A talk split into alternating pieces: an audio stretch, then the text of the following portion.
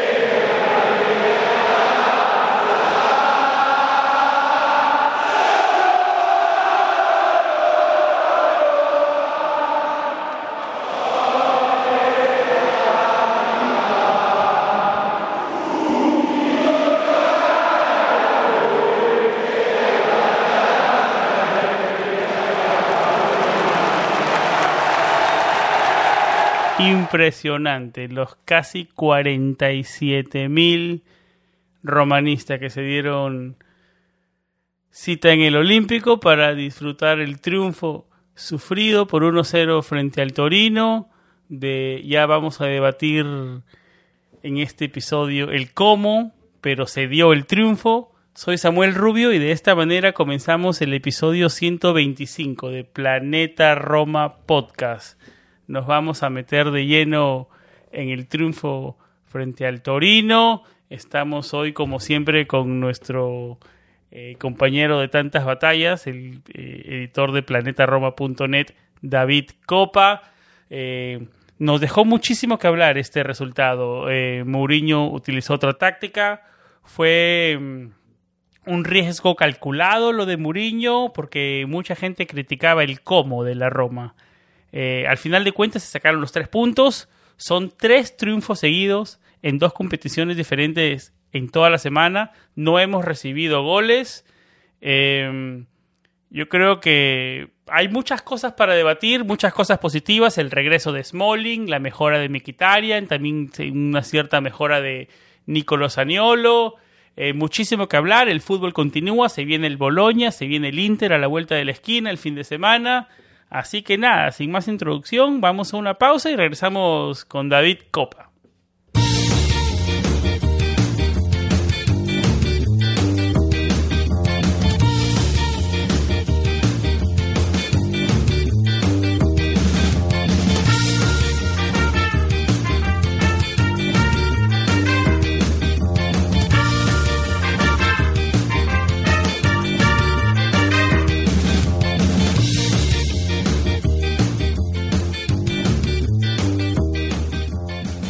David Copa, bienvenido al episodio 125 de Planeta Roma Podcast. Aquí estamos, amigo, para un episodio más. Tres triunfos seguidos. Yo creo que eh, comenzamos con el ánimo en alto, ¿no? En, en positivo, en nota positiva. Hola Sam, un saludo a ti y a todos nuestros oyentes. Encantado de estar una vez más por acá por Planeta Roma Podcast. Y sí, eh, estamos en unos días dulces, por lo menos más dulces que mi café, que siempre está amargo. y sumado la amargor que veníamos teniendo en los últimos días, se siente bien, la verdad, se siente bien. Y después de una muy buena victoria, y, te digo desde ya que, que, estamos, eh, vamos a discrepar hoy, porque yo creo que la victoria fue un marcador cerrado, pero no sufrido. Así que por ahí vamos. Y me encantó el inicio del programa. Yo creo que eh, te lo decía cuando estábamos recién preparando el programa y me parece que una de las mejores cosas que le ha pasado a la Roma en los últimos años eh, es José Mourinho. Eh, un hombre que está siempre al tanto y, pendiente del más mínimo detalle y uno de estos es eh, retomar, no retomar, sino realzar más el himno de la Roma y, hacernos sentir más romanistas con momentos como este, ¿no? Recordemos que, que José el himno antes de la llegada de José Mourinho se cantaba previo a la entrada de los jugadores al campo, se, se entonaban las notas del himno de, de la Roma, eh, Roma, Roma, como todos los conocemos, eh, se entonaban cuando los jugadores ya en el túnel, saliendo al campo. Ahora no, luego de una batalla muy fuerte con la liga, eh, donde se en algún momento se la liga tuvo entre cejas y cejas a la Roma por esto, porque eh, el pitido del árbitro, porque el himno de la serie tenía que estar eh, ser lo último que sonara previo al silbatazo inicial del árbitro. Eh, Pinto con, con, toda la dirección técnica y, la dirección en general de la Roma combatieron por esto y, y hoy podemos decir que, que, es una victoria más de, esta directiva de los Fredkin que por pequeña o, o no sé, a lo, mejor irrelevante para algunas personas, eh, es muy importante porque se dan momentos como estos y, salen los jugadores cargados y motivados y, se crea un ambiente eh, sumamente espectacular. Mm, cuando escuchaba esto himno, o sea, lo escuché eh, en directo el, el, el, día del partido, pero luego que cuando lo escuchas el video eh, lo puso el, el, club en sus redes sociales y lo escuchas con una nitidez, o sea, porque siempre hemos escuchado esto en los con partidos. diferentes luego, ángulos y todo, ¿no? Exacto, y lo escuchas, o sea, en YouTube hay miles de videos de este de, del himno, pero con esta fidelidad del audio es espectacular, te, te teletransportas al Olímpico y, y, eres uno más en la grada, en la grada Montemario, en la Curva Sur, donde quiera que estés, es como si estuvieras ahí de la calidad que tiene el audio y, y, el video y, y, todo, ¿no? Yo creo que, que, es una, una experiencia, un video muy sensorial, la verdad. David, nos metemos al triunfo por 1-0. Eh, fue un riesgo calculado por Mourinho, especialmente después de la lesión temprano en el partido de Pellegrini, donde tal vez, a ver, no sé cómo tú viste el partido, no confió tanto en la defensa y en ver, en vez de tener un, un, enfoque tan eh, ofensivo como que decidió esperar un poco más y agarrar sus oportunidades, especialmente ante un equipo de Juric, ¿no? Que, que, que te puede hacer daño. Eh, eh, ¿Crees que fue eso lo que hizo Mourinho, un riesgo calculado que al final de cuentas le terminó funcionando? Yo creo que él sabía muy bien cuál iba a ser el guion del partido, lo tenía muy estudiado, muy estudiado, de hecho lo dice al final del partido y, y eleva y remarca la figura de, de Michele un analista de partidos eh, que ya había trabajado con Mourinho en la época del Inter que luego se fue al, al de, de, Iván Juric y cuando Mourinho regresa a la Roma es uno de los eh, contrataciones que vi para su staff y al final de, de, del partido dice, dice, también aprovecho para decir que mis analistas de partidos son realmente buenos. Uno de ellos, Miquel Salsaludo, eh, trabajó conmigo en el Inter y sé que cuando fui a y se quedó cuando me fui al Real Madrid. Pero también trabajó durante... con Juric, este personaje, la temporada anterior. Exactamente, él lo dice, fue analista de Juric durante años y le fue muy fácil ayudarme para preparar el equipo eh, porque conoce a Juric mejor que nadie. Hoy eh, ha estado en una posición privilegiada para ayudarme a leer el partido y así fue. Eh, mm, y yo viendo el partido, mm, leyendo, escuchando las declaraciones de José Mourinho, y pensando en todos los comentarios que se han suscitado en los momentos, en, los peque en este pequeño tiempo que hemos tenido momentos malos, eh, la trasladada a José Mourinho, eh, en la prensa italiana, los rivales de la Roma, Lazio y, y otros sectores de la prensa eh, más absurda decían Boulinho porque estaba bolito, bolito como fallado, acabado. Eh, y estas cosas te demuestran que Mourinho es un hombre que sabe, que sabe de fútbol y que conoce y, que está en plenas facultades. Sí, le fue mal, que no es el mismo hace 10 años, que el fútbol ha cambiado, pero sigue siendo Mourinho. Y, y, y, esto es una respuesta, esto es una evidencia clara de lo que es José Mourinho, un partido que él sabía lo que iba a enfrentarse y sabía con qué armas enfrentar el partido. Renunció completamente al balón, O sea, tú me, cuando estábamos haciendo el Spaces del entretiempo del partido, eh, recuerdo en aquel momento me dijiste, oh, tenemos treinta y tanto por ciento. 32% con, al 68% del Torino, así terminó. Terminó.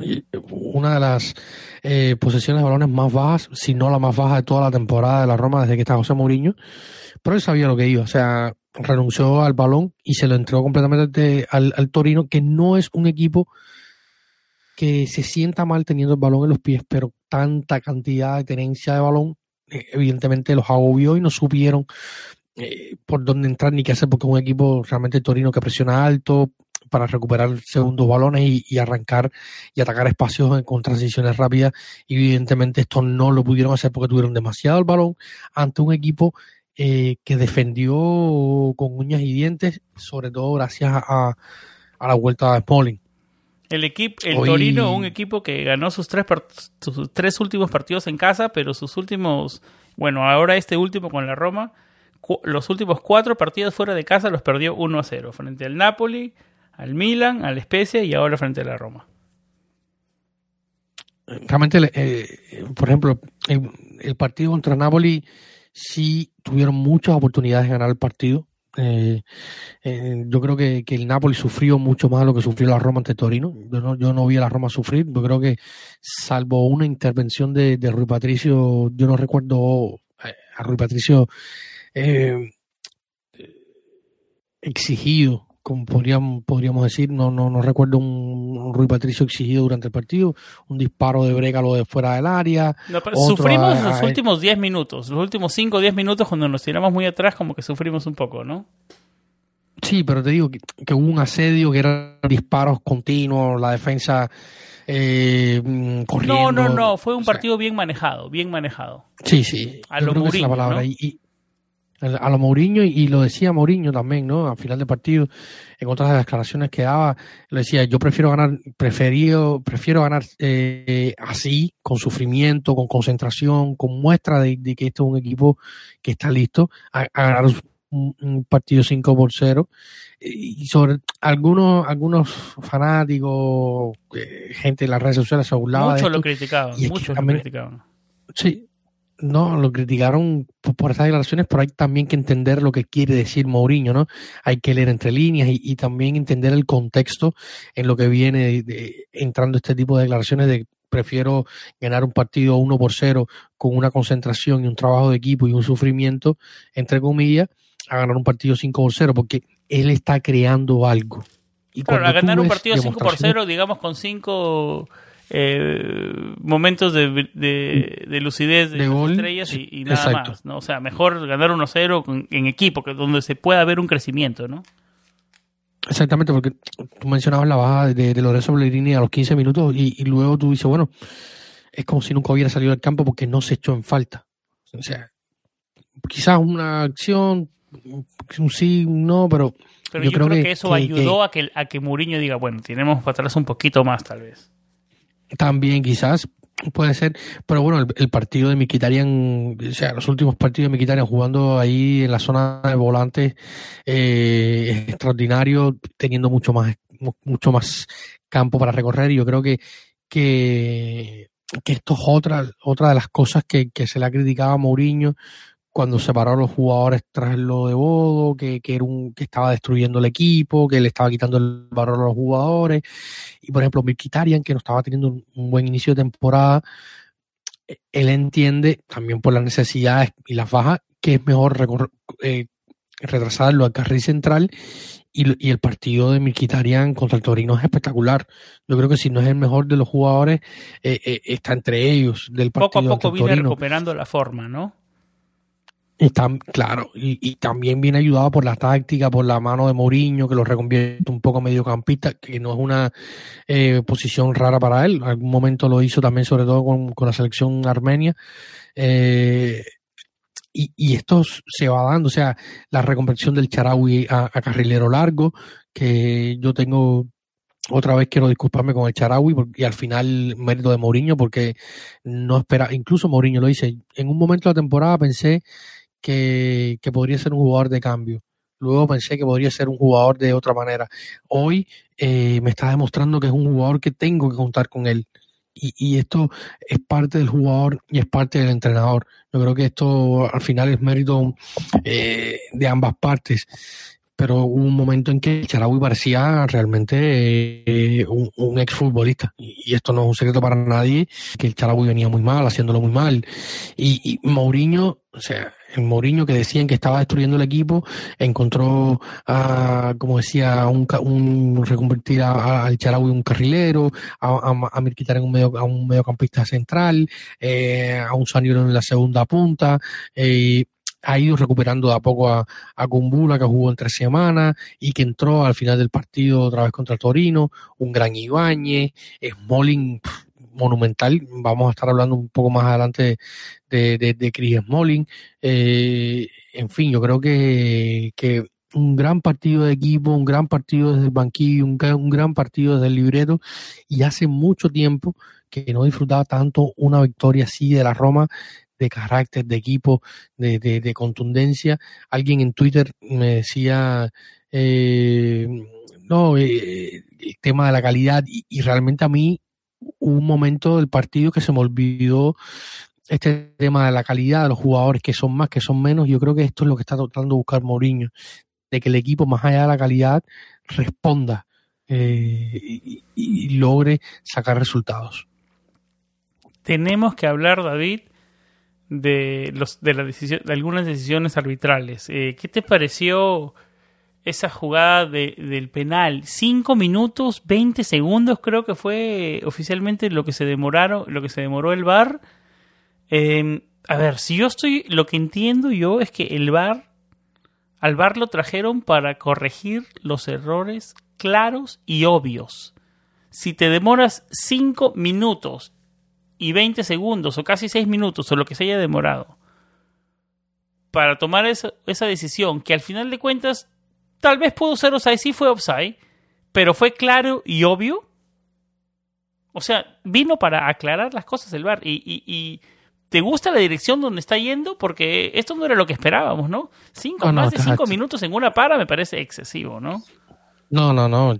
Como tú dices, viene a resolver las, la, las situaciones claras eh, obvias que afecten un resultado, que afecten un juego, pero si tú detienes un partido de fútbol por cinco minutos para revisar un fuera de juego en una posición donde Tami Abra no tenía opción alguna, de ninguna manera posible, de sacar ventajas de un centímetro de su botín, o sea, estamos mal, o sea, estamos acabando con el fútbol estamos acabando con el espectáculo, estamos acabando con todo. O sea, a, anular un penal claro por una imprudencia monumental de Buongiorno eh, sobre el Charaui eh, y un 2 a 0 que tuviera cambiado el partido. ¿No nos pasó lo contrario contra de... Venecia, donde no llamaron un penal porque no era claro y obvio? Exactamente.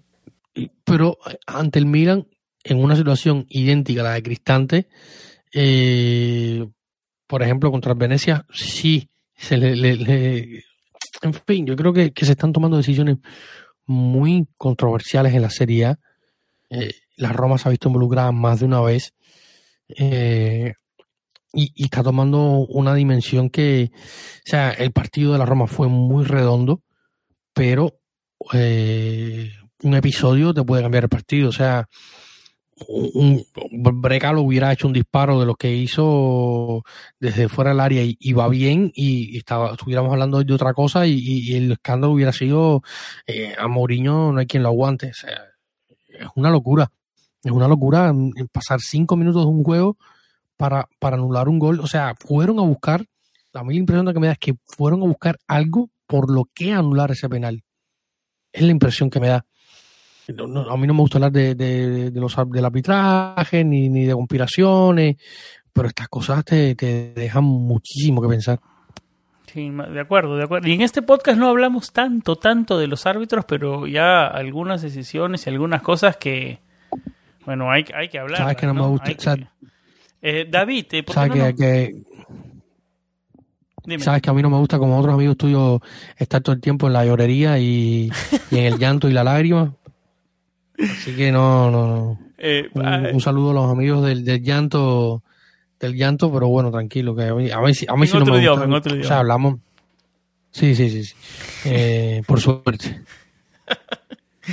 A ver, David, el, el- conocedor, el conocedor sabe a quién nos referimos, ¿no? Vamos, no vamos a decir muchas palabras.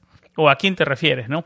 Eh, David, vamos a cambiar a temas un poco más positivos. Eh, la vuelta de Chris Smalling. ¿Es una la Roma con Smalling y sin Smalling? ¿Es tiempo ya de decir eso?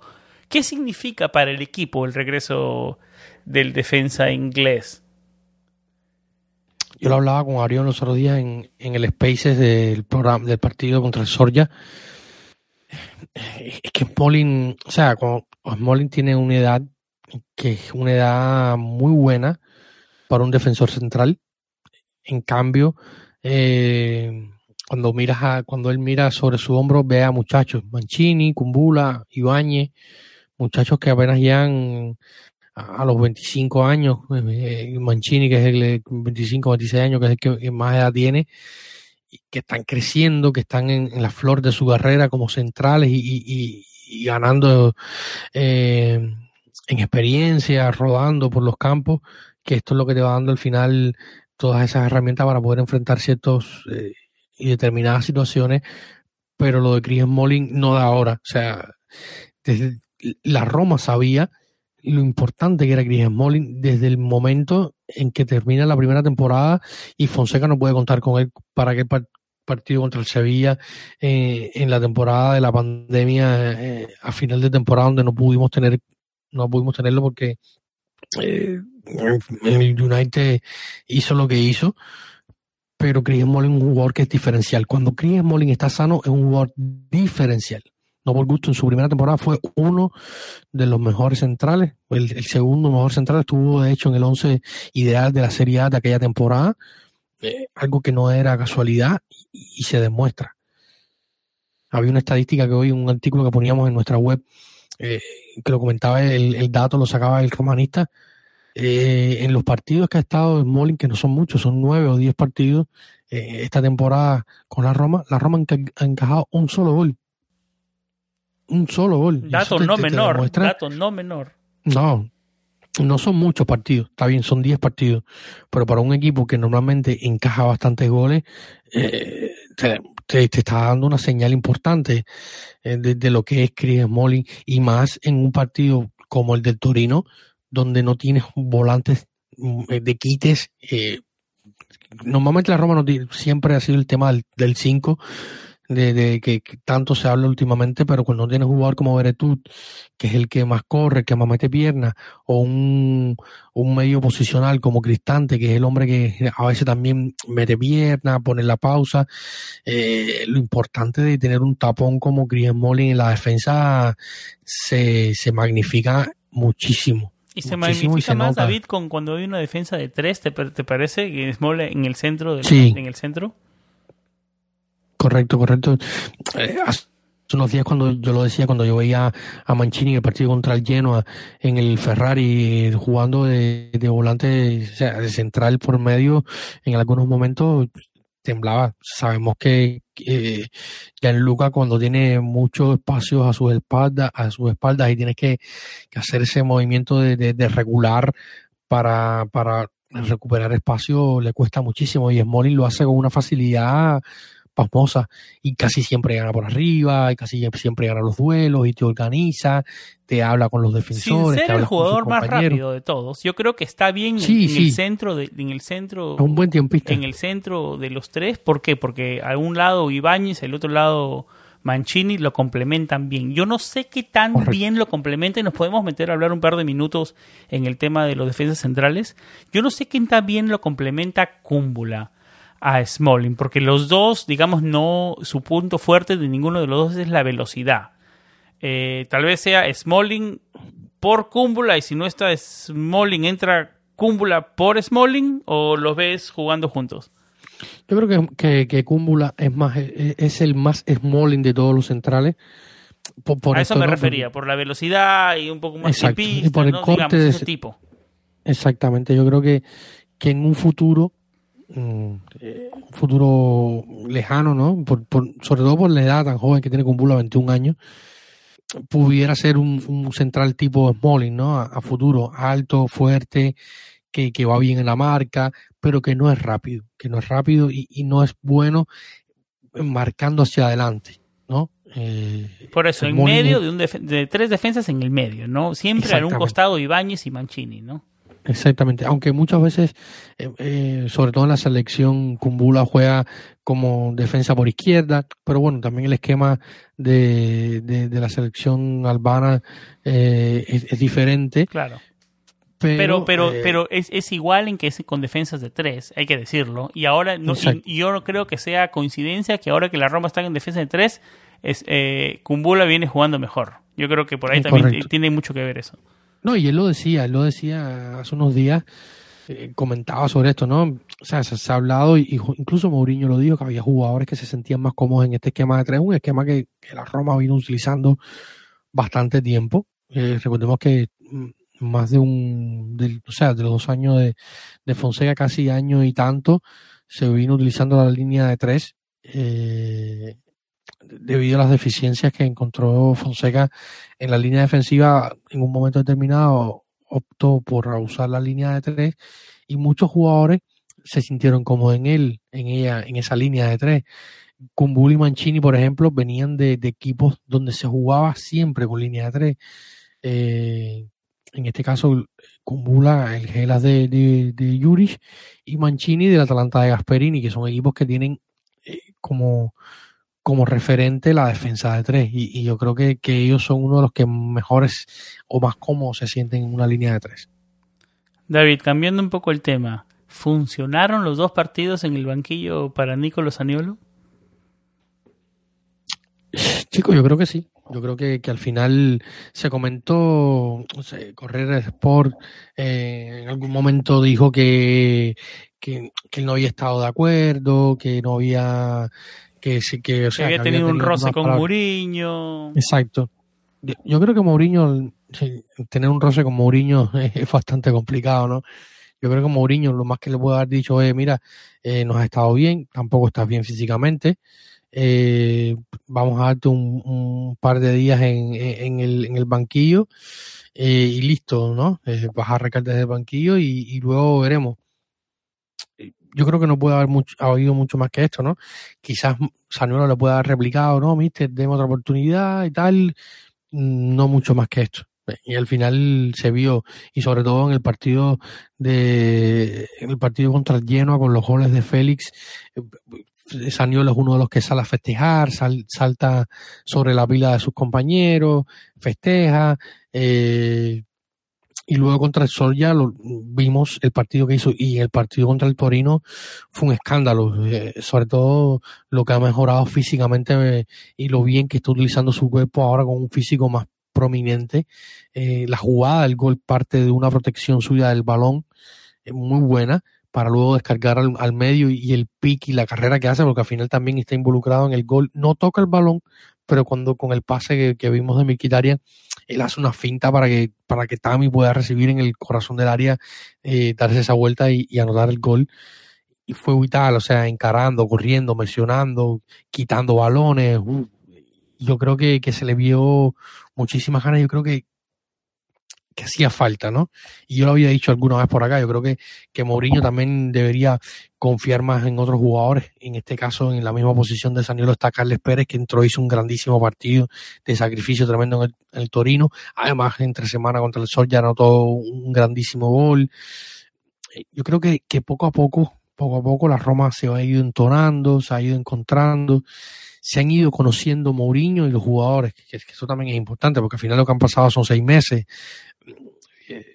y no es tan fácil, o sea, y los tiempos, por más que uno quiera acelerarlo y por más que sea Mourinho y todas las expectativas que representa, hay que tomarlo con calma.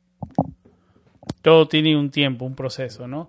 David, el punto negativo, digamos, del partido fue la lesión de Pellegrini, ¿no? Que el lunes digamos, después de los exámenes médicos, como que en el diagnóstico se dijo que podría estar fuera de las canchas de cuatro a seis semanas en un problema en el muslo derecho.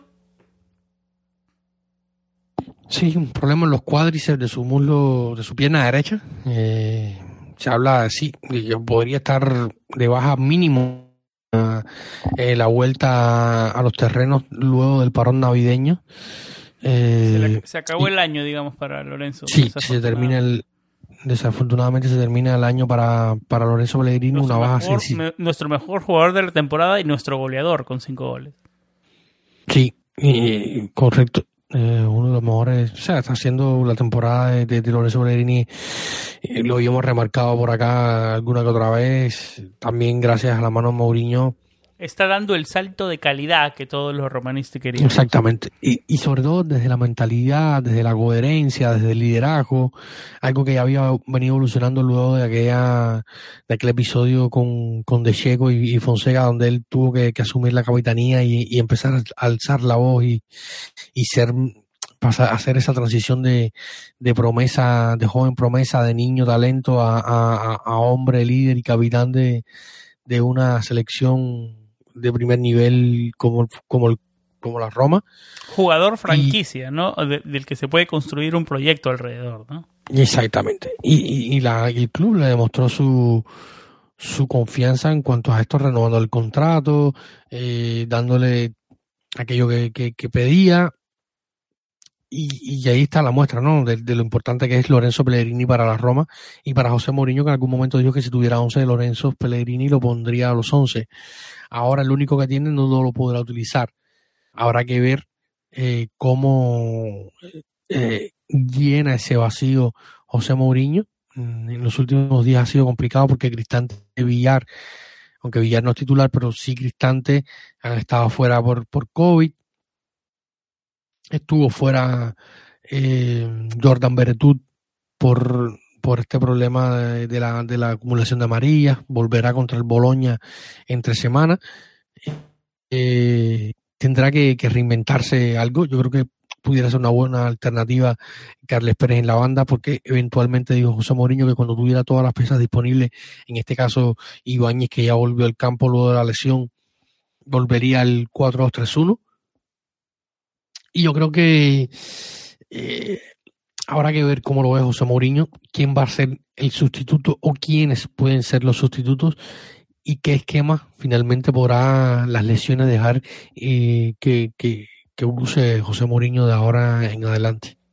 Hay grandes equipos por encima y detrás de nosotros, pero seguimos avanzando, decía José Mourinho en la, en la press conference post partido. Yo me quedo con eso, una actuación profesional del equipo donde se vio un equipo, ¿no? Donde se vio un equipo donde había que ponerse, como se dice, el overall y trabajar y agachar la cabeza y trabajar y se sacó el resultado. Yo creo que eso es importante. A mucha gente no le puede gustar la forma, pero al final de cuentas eh, dio resultado, ¿no, David? Que tus palabras finales antes de meternos en la previa del Boloña-Roma.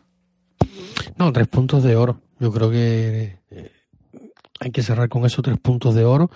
En una jornada donde Fiorentina y Juventus perdieron, sacas un colchón de cuatro puntos con tus más eh, tus seguidores más cercanos. También perdió la Lazio, que es otro de los que tiene 21 puntos. Eh, o sea, y, no sacar tres puntos en un partido donde te vas a enfrentar entre semana el Boloña, que también tiene 21 puntos, o sea, la Roma tuviera tres puntos menos, eh, te hace pensar el Boloña que, que está más cerca y te puede tocar con la mano. el Atalanta no se te va tan lejos. Eh, el Inter ya sí está a seis puntos, pero bueno, nadie sabe lo que puede pasar. Y estas cosas hacen que la Roma siga ahí. O sea, lo que hay que seguir ahí, no, no, no perderle ni pie ni pisada a, Estar en dentro de distancia, en la pelea, llegar al momento cumbre de la temporada dentro de la pelea. Eso es lo que queremos. y si tienes en cuenta que, por ejemplo, que Atalanta e Inter, la próxima jornada, tendrán que jugar eh, en casa ante Spezia y, Venecia. O sea, que te hace pensar que son tres puntos fijos. Eh, es eh, hubiera sido muy complicado para la Roma no sacar tres puntos del Torino, hubiera puesto un panorama un poco tenso. Hay que mantenernos dentro, dentro de la distancia de golpe, ¿no? Mantenernos ahí, ahí. Em, David, el siguiente rival por la jornada 15 de la Serie A eh, es el Boloña. Nos toca una visita al Renato Dallara. Eh, nuestro historial con el Boloña son 26 triunfos, 14 empates y 8 derrotas. 91 goles a favor y 51 goles en contra. Eh, ¿Con qué rival se a enfrentar esta Roma? ¿Qué Boloña nos espera? Un Boloña que viene mejorando con Sinisa Mihailovic, ¿no? Bueno, la mejor temporada en los últimos 20 años prácticamente. Eh, a, nueve, ¿cuánto? Estamos a, a 14 jornadas competitivas completas, 21 puntos. Noveno puesto con 21 puntos. La misma cantidad que la Lazio, digamos. Empatado, eh. empatado en puntos con la Lazio, con la Juventus y con la Fiorentina. dato no menor. Para un equipo como el Boloña, es un equipo que, que viene haciéndolo muy bien, muy bien. Que sabemos todas las calidades de Sinisa Mihailovic. Eh, y yo creo que, va a ser un partido muy duro, muy peleado, ante un rival que tiene sus armas, que tiene, tiene eh, un, ataque fuerte, un equipo que pelea, que lucha, que es muy intenso, que es muy intenso, y, más cuando juegas con ellos de local. Yo creo que va a ser un partido que hay que, que luchar, lucharlo con un Marco Arnautovic que viene teniendo una buena temporada con seis goles. Exactamente va a ser un partido muy complicado, ¿no? Hay, jugadores interesantes, eh, Nico Domínguez, Svan, eh, Samver, eh, un equipo eh, interesante, Musa. Eh, va a ser un partido muy complicado para la Roma. esperemos que se puedan sacar, o sea, hay un equipo que, que ya en casa le ganó a la Lazio, que en casa le hizo un gran partido al Milan que luego sería definido por, por cuestiones y por episodios arbitrales, expulsiones. Eh, también es cierto que es un equipo que se come una oleada monumental ante el Inter en, San Siro, pero es un equipo que ha ido mejorando mucho, un equipo que ha ido mejorando muchísimo. Le, sacaron puntos al, al Gelaferona, eh, ahorita que era el Gelaferona de Francesco y no el de Tudor, eh, le sacaron puntos al Atalanta de visita, o sea, un equipo que, que, que, tiene, que si tiene un buen día te puede complicar mucho la vida. Tres puntos serían vitales, ¿no? O digamos importantísimos para llegar entonados al partido frente al Inter, ¿no? Sí, esos tres puntos serían un, un, bálsamo para la moral para ir a enfrentar otro gran partido, otro gran partido, eh, y ver si finalmente podemos alejar esa sombra del, del San Benito que supone no poder ganar los partidos grandes, eh, entre comillas, en los últimos tiempos. Se viene un diciembre. Aunque contra el Inter nos ha ido bastante bien. Un diciembre cargadito, ¿no? Como los cafés que te gustan a ti.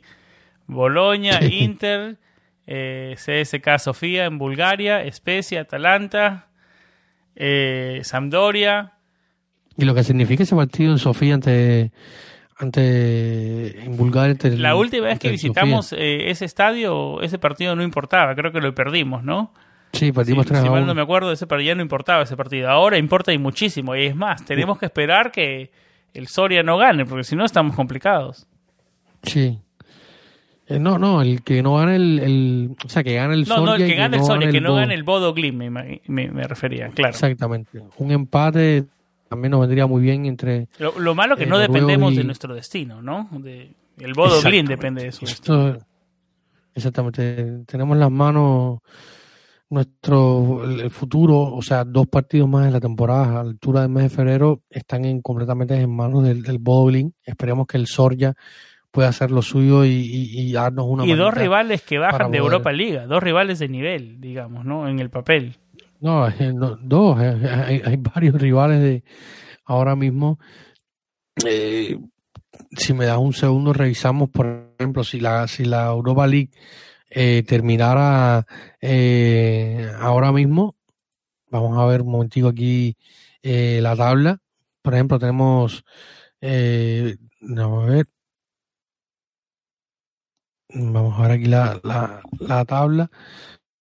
Por ejemplo, si la ya estuviéramos eh, esperando próximos al sorteo de la, de la Europa League. Eh, tenemos equipos como el Sparta Praga, que quizás no es lo más fuerte, Real Sociedad, Napoli, Fenerbahce, Marsella, eh, el Midland, el danés, el Celtic de Glasgow y, el Genk. al que ya un equipo que, que, lleva tiempo compitiendo también en Europa, el Genk mm, belga. Nosotros recordamos que la Roma se enfrentó ante el Gent.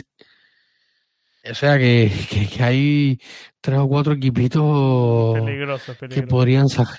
Sí, sí, sí. Y que tener, por ejemplo. Que sin ningún problema nos sacan y eh, nadie hace ninguna bulla, claro.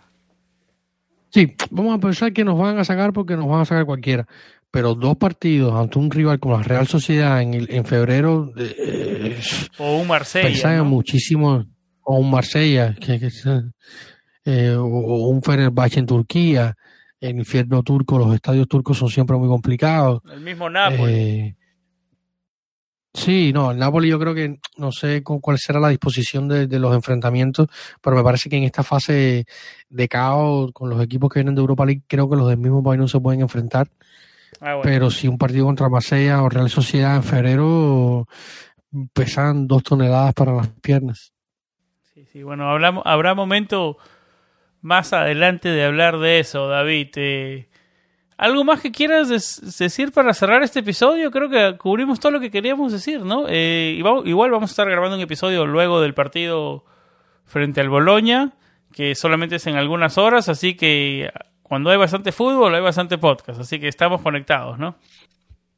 Sí, vamos a ver si podemos preparar un partido, un perdón, un partido, un buen episodio para la previa del Inter. Ahí si logramos, logramos tener un, par de invitados por acá para hablar un poquillo de ello. Y nada, creo que sí, hemos cubierto bastante información. Eh, tenemos pendiente el tema Violination, lo vamos a estar hablando por acá en estos días cuando vuelva nuestro estimado Martín, que ha estado eh, ocupado con cuestiones eh, de la escuela y los estudios. Eh, Así que vamos a estar hablando con, con Martín para, para, divertirnos un poco con esto de Violination. Ya tenemos el marcado a las puertas. Eh, estamos preparando algunos invitados también por ahí a ver si tenemos a, a nuestro querido Char Gutiérrez para hablar un poco de, de Denis Zacarías eh, y algún que otro nombre que, que, han estado sonando en, el entorno Roma y, nada, por, por ahí vamos. Y, y bueno, Sangi, ya que dicho esto, y, ya que estamos con ambiente de balón de oro y tal, eh, te propongo una cosa. Dímelo, dime, dime. Vamos a hacer nuestra propia gala del balón de oro. ¿Pero con podio o de frente damos el balón de oro? Vamos a dar un podio. yo pensaba darlo de frente, pero bueno, vamos a dar un, podio, el balón de, el balón de oro de, la Roma. El, balón de oro de la Roma con podio. con podio, de un año calendario. Del año calendario. Tienes que darme del año, sí, del último año, del último año, de tres jugadores que tú creas y quién es tu balón de oro de los tres mejores jugadores del último año de la Roma. Tengo dos, claro, pero creo que por los últimos seis meses he agregado uno más. Te doy mi podio. Ah, a ver. En tercer lugar, Lorenzo Pellegrini, por los últimos seis meses que viene teniendo. En segundo lugar, Henrik Mikitarian, porque fue constante el término de la temporada anterior, tuvo un comienzo medio, medio no tan bueno, pero viene recuperando el nivel, ha sido un jugador importante, cada vez que está lúcido importante, y el balón de oro de la Roma por el año calendario se lo doy a Rick Karstorp, porque por la banda derecha ha sido vital y como ya lo ha dicho Mourinho y es claro para todos los romanistas, no tiene suplente en este equipo. Es, un jugador, es el jugador que ha sido vital la temporada anterior y viene siendo importante, aunque tal vez no al mismo nivel, viene siendo importante esta temporada. Para mí, el balón de oro de la Roma del año calendario 2021 se lo lleva Rick Karsdorp. David, tus opiniones. Compartimos, compartimos. Yo también le iba a dar el balón de el balón de oro de la Roma del, del, último año, se lo iba a dar a Rick Yo creo que, que merecidísimo. Eh, sobre todo por tu podio, tu podio. Comienza con el podio y terminas con Carson. Vamos a, vamos a dar el podio. Eh, mira, eh, quisiera, quisiera poner en el podio a, a Henry Mikitarian. Quisiera ponerlo de verdad, porque ha tenido, el año pasado fue vital pero luego fue un poco inconstante al final de temporada.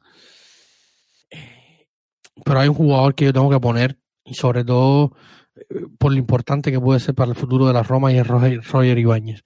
Creo que, que, que, que, lo que hace Roger Ibáñez y, lo que está haciendo, sobre todo por los últimos cuatro o cinco meses, desde que llegó Mourinho, es, es impresionante.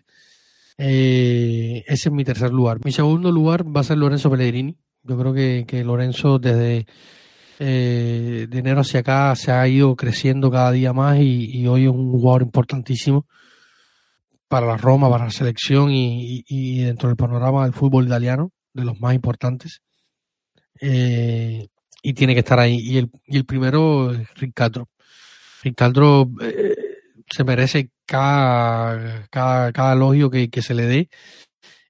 De, hecho, en el partido contra el Torino fue descomunal, minuto 80, minuto 85, corriendo, que parecía Superman. Eh, eh, Clark parecía que estaba en la grama del Olímpico, corriendo con la capa puesta por todos lados, descomunal. Y lo, y lo peor es que no tiene alternativa. Y es un hombre que dio un cambio tan radical de, no jugar nada a la temporada pasada, casi a jugar 50 partidos y esta no tener alternativa. Hace dos años, ¿quién pensaba que Ricardo iba a ser solución cuando lo prestamos al Feyenoord de regreso? No, no, no, no, ni de la Roma ni de nadie. ¿Quién pensaba que iba a ser solución un arma para la Roma? Increíble. De, nadie. El paso en el Feyenoord no fue bueno, tuvo problemas, eh, en algún momento Jugaba lo vieron, dos, tres partidos eh, cada seis meses y no lo hacía mal, pero eran dos, tres partidos cada seis meses. Sí, sí, y, sin, sin, sin, pena ni gloria. Y hoy es un, puntal. Alguien me decía en Twitter, oye, que, que, que bien está Ricardo. Y, y, por suerte no lo ha llamado a la selección holandesa. Y dice, por suerte. Por suerte, porque si a este muchacho le ponen que tiene que, viajar por toda Europa. conseguir laterales en el fútbol, ¿no? Es una de las posiciones más complicadas.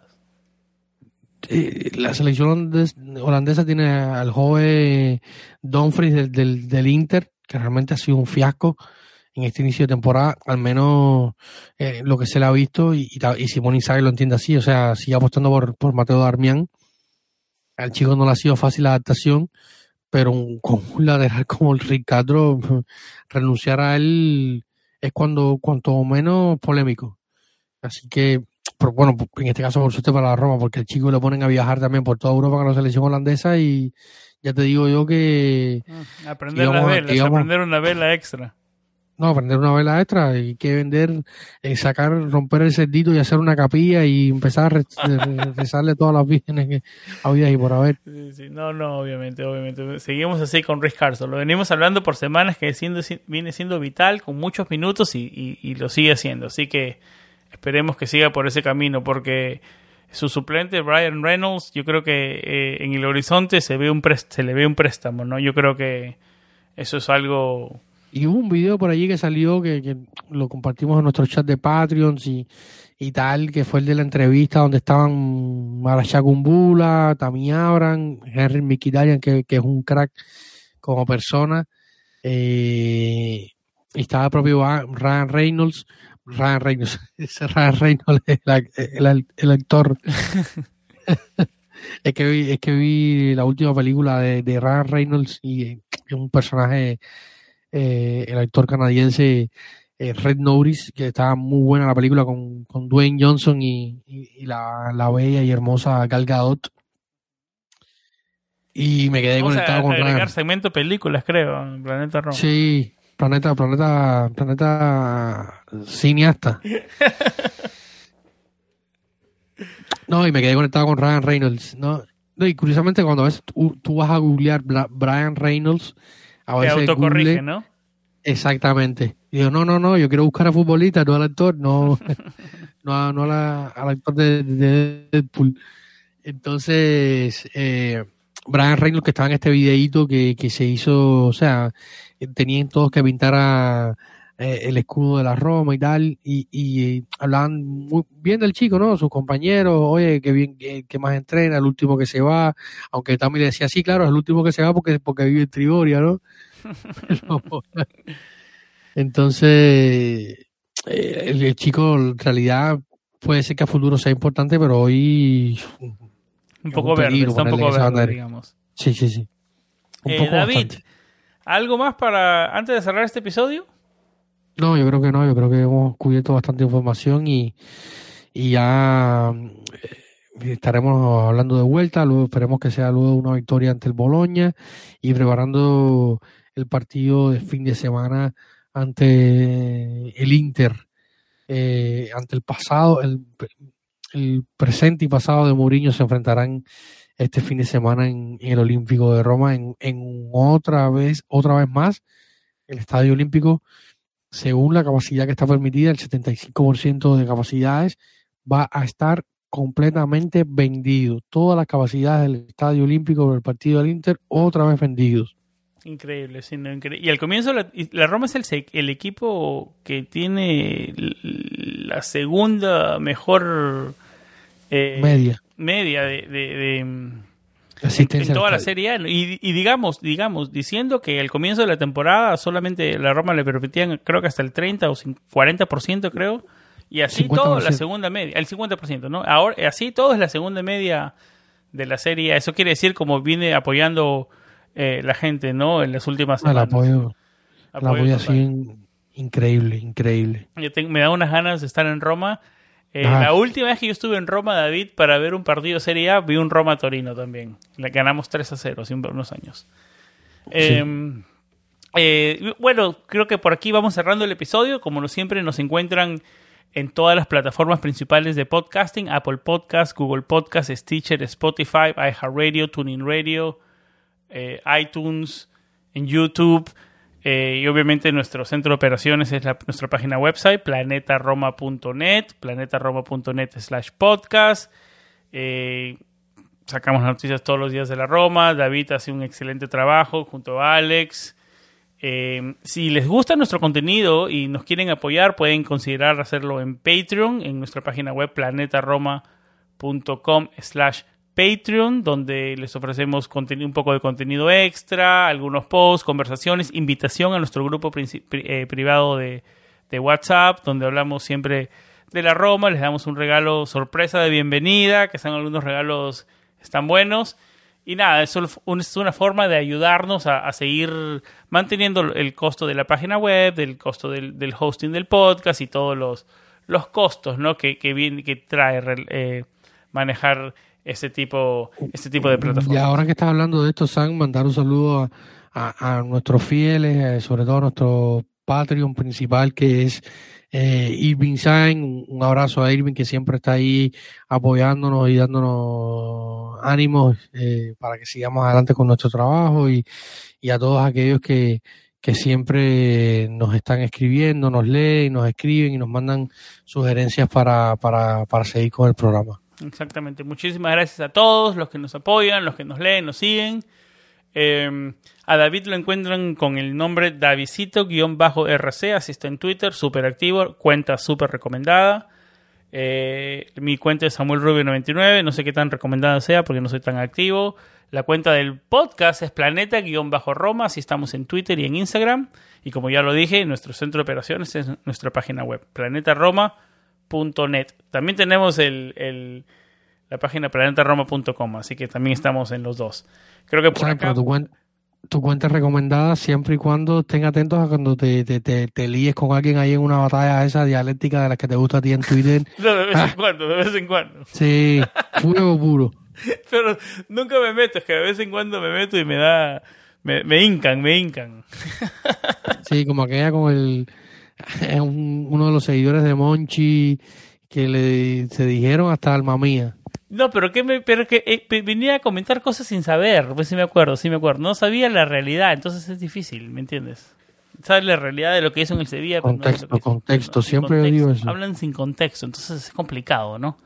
Mucho, mucho de eso en Twitter, hay que acostumbrarse. Pero bueno, yo creo que por acá vamos cerrando el episodio, lo mantuvimos la nota positiva, creo que el episodio completo, digamos la nota, la nota más negativa, David, fue eh, ha sido la lesión de Lorenzo. ¿no? Esperemos que esté de regreso eh, lo mejor posible para el 2022. Yo creo que por acá vamos cerrando el episodio. Hablamos solo en algunas horas porque eh, vamos a, a, repasar y hacer un análisis del Boloña-Roma y, como lo decía David, la, la previa completa del Roma Inter de este fin de semana. Por acá vamos cerrando, siempre con vibras positivas y como siempre lo más importante, Forza Roma. Chao.